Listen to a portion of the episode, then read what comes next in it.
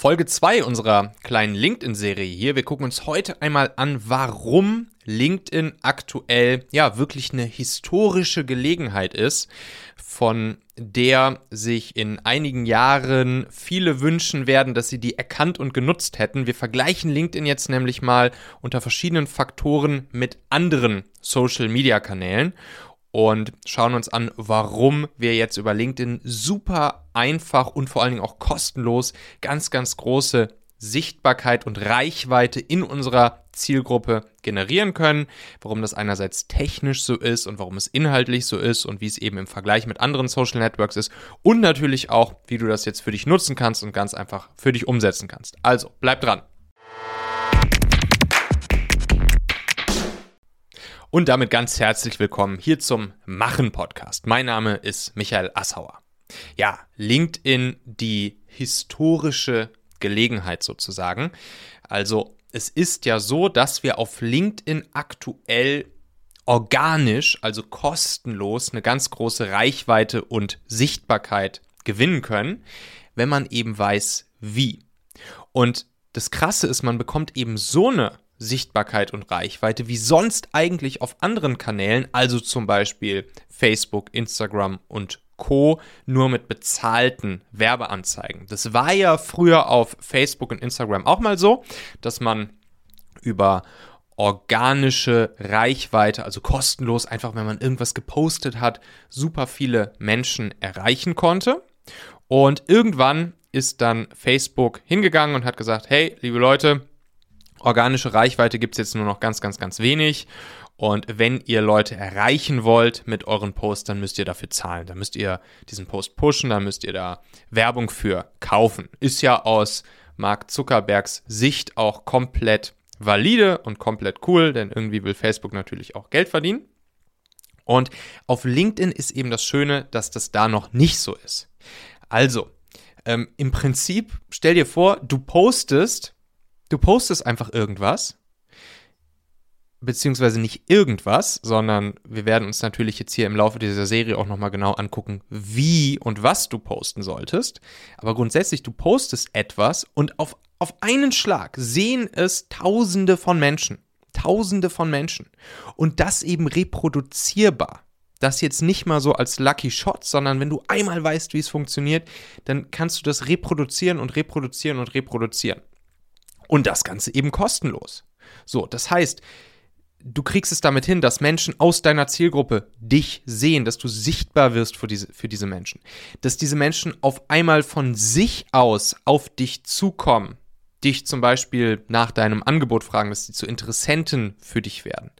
Dass du sichtbar wirst für andere spannende Kontakte für dich, mit denen du vielleicht zukünftig partnern kannst oder die dein zukünftiger Arbeitgeber oder Auftraggeber werden können.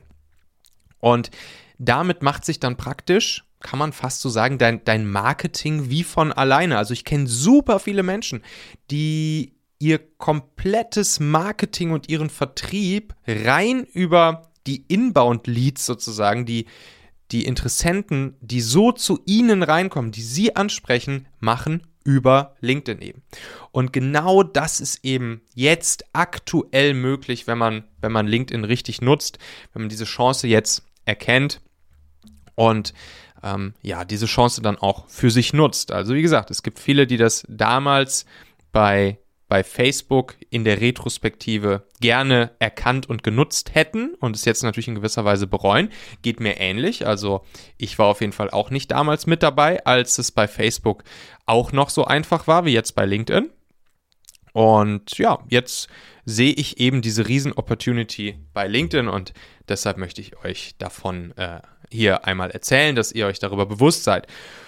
Warum ist das überhaupt so? Also warum ist es so, dass bei LinkedIn diese Möglichkeit aktuell herrscht? Dafür gibt es verschiedene Faktoren. Ein wichtiger Faktor ist natürlich, dass LinkedIn einfach noch nicht so überrannt ist wie andere Social Networks. Gerade im deutschsprachigen Raum ist es ja noch so, dass vergleichsweise wenig Menschen auf LinkedIn unterwegs sind. Also ich glaube, wir sind jetzt so bei, bei 10 Millionen oder so, die im deutschsprachigen Raum bei LinkedIn unterwegs sind. Und das heißt, da ist die Konkurrenz natürlich auch noch geringer. So, und von diesen Menschen, die dort unterwegs sind, sind natürlich noch viel weniger. Ich glaube sogar nur ein Prozent oder so der Menschen, die da wirklich Content Creators sind. Also die regelmäßig Sachen posten. Und dementsprechend ist sozusagen der, die Konkurrenz im Stream der der Nutzer, die wir erreichen wollen, ist natürlich nochmal viel geringer. Das heißt, allein schon aufgrund dieses Wettbewerbs, der, des Content-Wettbewerbs, äh, gibt es da eine, ja, eine geringere Konkurrenz und das heißt, dass für uns die Chance größer ist, dass wir, wenn wir etwas posten, dass wir da auch viele Leute mit erreichen. Klar, es geht natürlich darum, dass wir auch die richtigen Leute erreichen, aber da werden wir, wie gesagt, in dieser Serie hier noch drüber sprechen. Ich habe da mal so eine kleine, so einen kleinen Vergleich gemacht, so. Und habe mir all die Social Networks geschnappt, die klassischerweise so zur, zur Reichweiten- und Sichtbarkeitsgenerierung genutzt werden. Also Facebook, Instagram, YouTube, Xing habe ich auch mit reingenommen, TikTok und LinkedIn eben. Und dann habe ich das unter den folgenden Faktoren einmal äh, analysiert. Die Con Content-Konkurrenz, also genau das, was wir gerade schon besprochen haben. Ne? Also wie, äh, wie groß ist sozusagen die Konkurrenz, der Wettbewerb um diesen Platz bei den Leuten im Feed. Dann auch die Algorithmusfreundlichkeit, also wie stark kann man den Algorithmus antriggern durch zum Beispiel Engagement, Likes, Posts, äh, Kommentare unter deinen Posts und wie sehr kann man ihn sozusagen ins Rollen bringen, sodass er deinen Content dann noch viel mehr Leuten ausspielt. Der Faktor der nötigen Popularität, den habe ich auch mit reingenommen. Also wie viel Kontakte, Follower etc. muss ich überhaupt haben, um es hinzukriegen, dass der Algorithmus mich auch vielen Leuten dann anzeigt oder meine Posts vielen Leuten zeigt.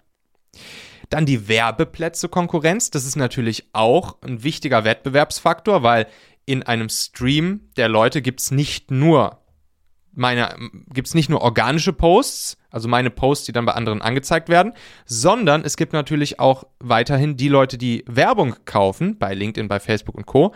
Und diese Werbung nimmt natürlich auch Plätze im Feed ein und deshalb entsteht hier natürlich auch eine Konkurrenz zum Content, zum organischen Content. Ja, und dann gucken wir uns auch zuletzt nochmal an, welche Zielgruppe wir eigentlich ansprechen. Also welche Zielgruppe finden wir auch vor allen Dingen auf diesen einzelnen Social Networks?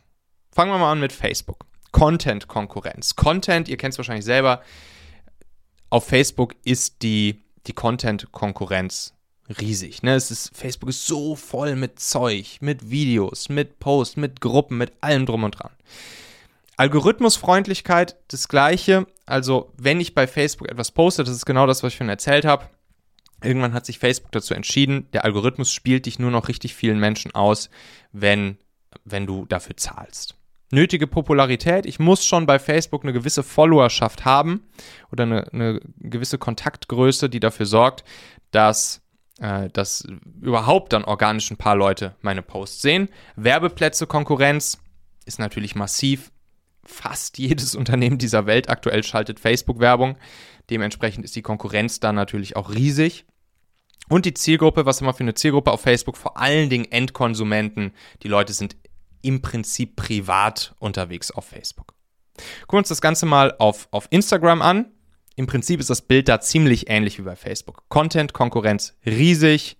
Um bei jemandem im Feed aufzutauchen, äh, ja, müssen andere Dinge verdrängt werden von diesem Platz und das ist nicht leicht. Dementsprechend der Algorithmus zielt halt auch darauf ab, ähm, mich nicht unbedingt organisch viel auszuspielen, außer ich zahle dafür. Nötige Popularität, ja, damit ich organisch einigen Menschen bei, bei äh, Instagram angezeigt werde, da brauche ich schon eine gewisse Followerschaft auf Instagram, sonst geht da gar nichts.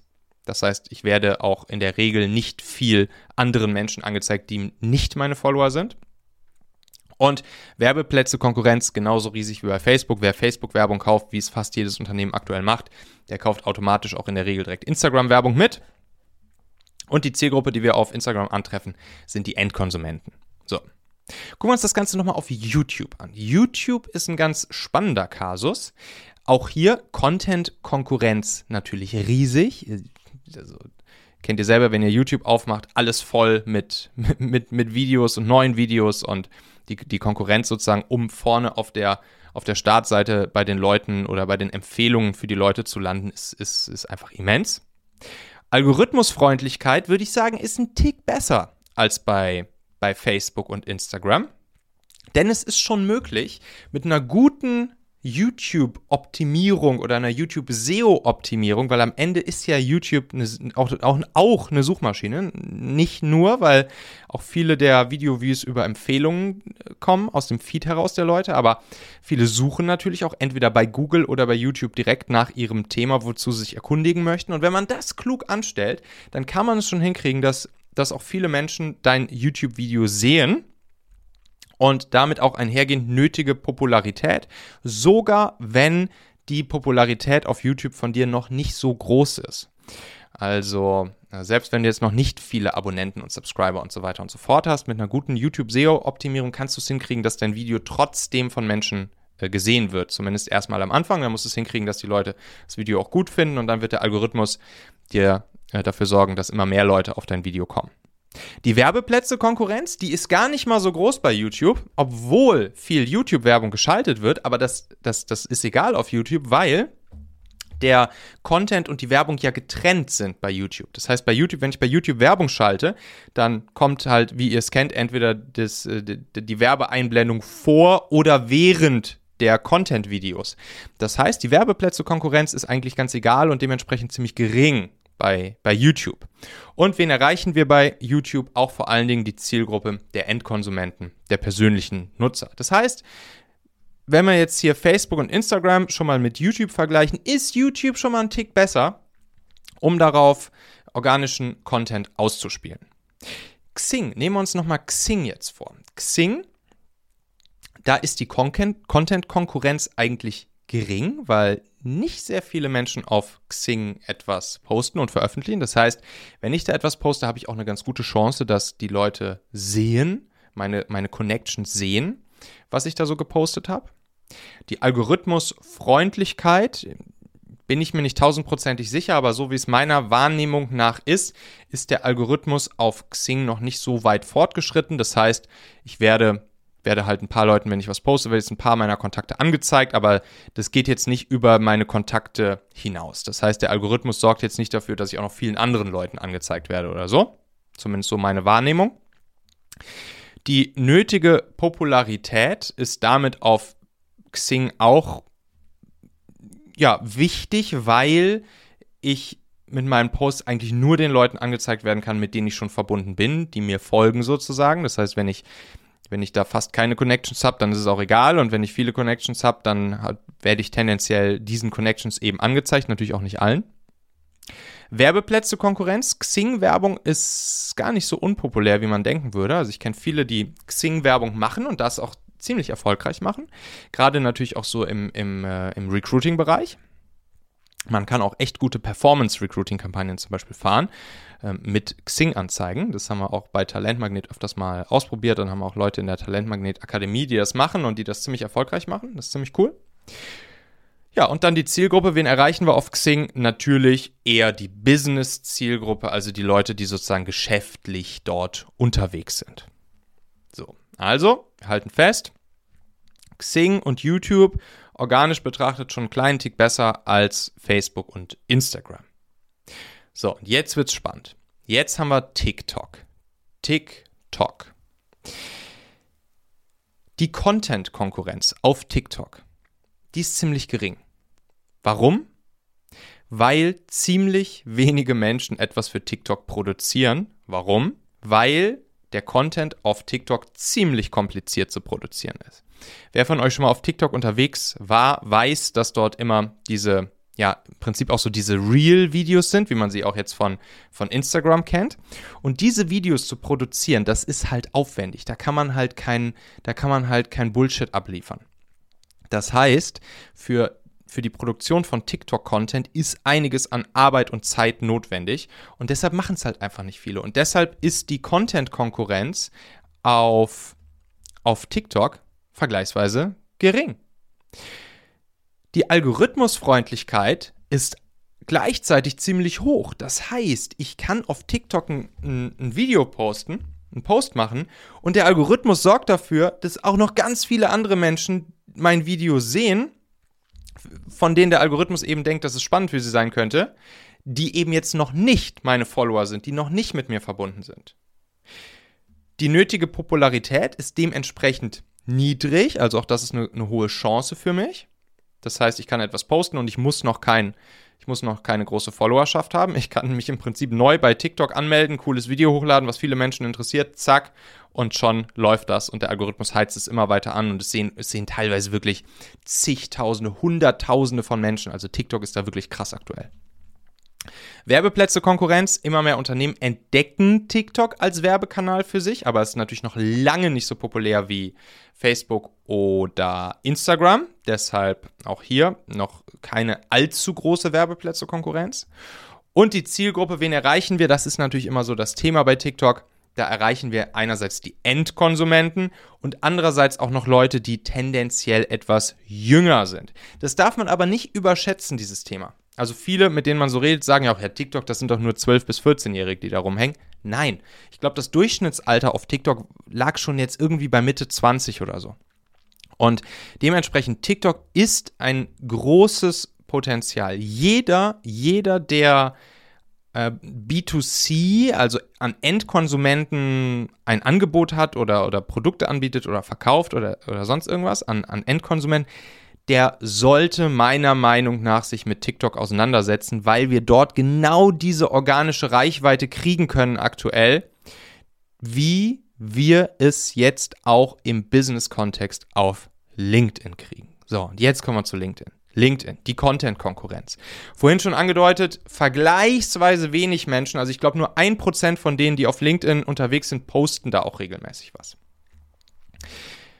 Die Algorithmusfreundlichkeit. Ja, der Algorithmus, der ist noch so, wie bei Facebook es vielleicht vor sieben Jahren der Fall war. Das heißt, das heißt konkret, ich kann auf LinkedIn etwas posten und wenn Menschen das mögen und der Algorithmus das merkt, dann wird der Algorithmus dafür sorgen, dass noch ganz, ganz, ganz viel mehr Menschen, die mich vorher noch nie gesehen haben, die mich vorher noch gar nicht kannten, die nicht mit mir verbunden sind, die keine Kontakte von mir sind, die keine Follower von mir sind, dass die auf einmal meinen Content sehen und mit mir in Berührung kommen, ich sichtbar für diese Leute werde. Und das ist krass. Nötige Popularität, muss ich dafür schon populär sein? Muss ich schon viele Follower, Kontakte haben auf LinkedIn? Nein, muss ich nicht. Und das ist eben auch diese riesengroße Chance. Werbeplätze-Konkurrenz. Ja, es herrscht natürlich eine Werbeplätze-Konkurrenz, weil der Stream der Leute, der Feed der Leute, der kann entweder mit Content von mir oder mit einer Werbung, die jemand anderes gekauft hat, belegt sein. Aber noch nicht sehr viele Unternehmen kaufen LinkedIn-Werbung. Und LinkedIn-Werbung ist eben auch sehr teuer. LinkedIn-Werbung ist vergleichsweise teuer, wenn man zum Beispiel jetzt mit mit Facebook oder Instagram-Werbung oder erst recht mit TikTok-Werbung vergleicht. Deshalb schrecken halt viele auch noch davor zurück, LinkedIn-Werbung zu kaufen. Und dann die Zielgruppe, die wir dort erreichen, das ist natürlich die, die allerbeste Premium-Zielgruppe, die wir erreichen können, die Business-Zielgruppe, die nicht nur zu Business-Themen dort unterwegs sind. Das ist eben wichtig zu verstehen. Hör dir gerne nochmal die erste Folge hier dieser LinkedIn-Serie an. Da gehe ich auch nochmal ein bisschen auf das Zielgruppenthema ein es, es ist nicht nur es ist nicht nur Business-Gelaber, was da passiert, sondern es, es, werden auch persönliche Dinge ausgetauscht. Ne? Menschen sind da natürlich auch als Menschen unterwegs und nicht nur als Unternehmen. Aber dennoch, die Menschen sind dort in einem professionell-beruflichen Umfeld unterwegs und dementsprechend erreichen wir auch diese Business-Zielgruppe dort äh, super, super, super gut. Ja, dementsprechend halten wir fest im Vergleich TikTok und LinkedIn sind die beiden Social-Media-Kanäle, wo man aktuell unterwegs sein sollte. YouTube vielleicht noch, wenn man genau weiß wie, aber im Prinzip diese organische Sichtbarkeit und Reichweite kostenlos for free, die kriegt man aktuell, wenn man an den Endkonsumenten unterwegs ist, auf TikTok am besten und wenn man an ja, Business eine Business-Zielgruppe, das kann B2C oder das kann B2B sein, unterwegs ist, dann unbedingt äh, auf, auf LinkedIn. So. Habe hier nochmal so ein, so ein schönes Zitat von, von Gary Vee, dem, dem amerikanischen ja, Medienunternehmer. Der hat mal gesagt, letztens in seinem, in seinem Podcast, habe es ja euch mal hier auf Englisch übersetzt, hat gesagt, die Leute werden heulen in zehn Jahren. They will cry, hat er gesagt. In zehn Jahren, wenn sie realisieren, dass sie die goldene Ära von LinkedIn 2017 bis 2023, so hat es er jetzt halt gesagt, 2017 bis 2023 verpasst haben. Dann werden die Leute heulen. Oder auch noch, was es nochmal ein bisschen, bisschen technischer ausdrückt von ihm, Zitat. Er sagt, LinkedIn ist the hyper underpriced opportunity. Hyper underpriced opportunity. Und genauso ist es ja auch, ne? wenn ich auf Knopfdruck organische Sichtbarkeit und Reichweite kostenlos auf LinkedIn generieren kann und gleichzeitig LinkedIn Werbung aber super teuer ist und man das sozusagen einmal umrechnet, was das eigentlich kosten würde, genau diese Anzahl an Menschen durch LinkedIn Werbung zu erreichen, dann ist das halt eine hyper underpriced Opportunity. So, Dirk Kräuter hat es auch mal irgendwie ganz schön auch ausgedrückt hier im Akquise- und Sales-Bereich. Äh, er hat gesagt, wenn du LinkedIn noch nicht richtig, und das ist eben genau der Punkt, richtig für deine Akquise nutzt, dann hast du eine der entscheidendsten Entwicklungen verpasst. Und da sind wir auch schon wieder am Ende dieser Folge hier. Denk doch mal kurz drüber nach. Für wen könnte diese Folge oder der Machen-Podcast allgemein auch wertvoll, hilfreich oder spannend sein? Erzähl dieser Person gerne mal davon. Du kannst einfach den Link machen.fm slash podcast zum Beispiel per WhatsApp an sie senden oder diese Folge hier direkt aus deiner Podcast-App an sie teilen. Wir hören uns auf jeden Fall in der nächsten Folge wieder, vielleicht ja schon morgen. Bis dahin, dein Michael.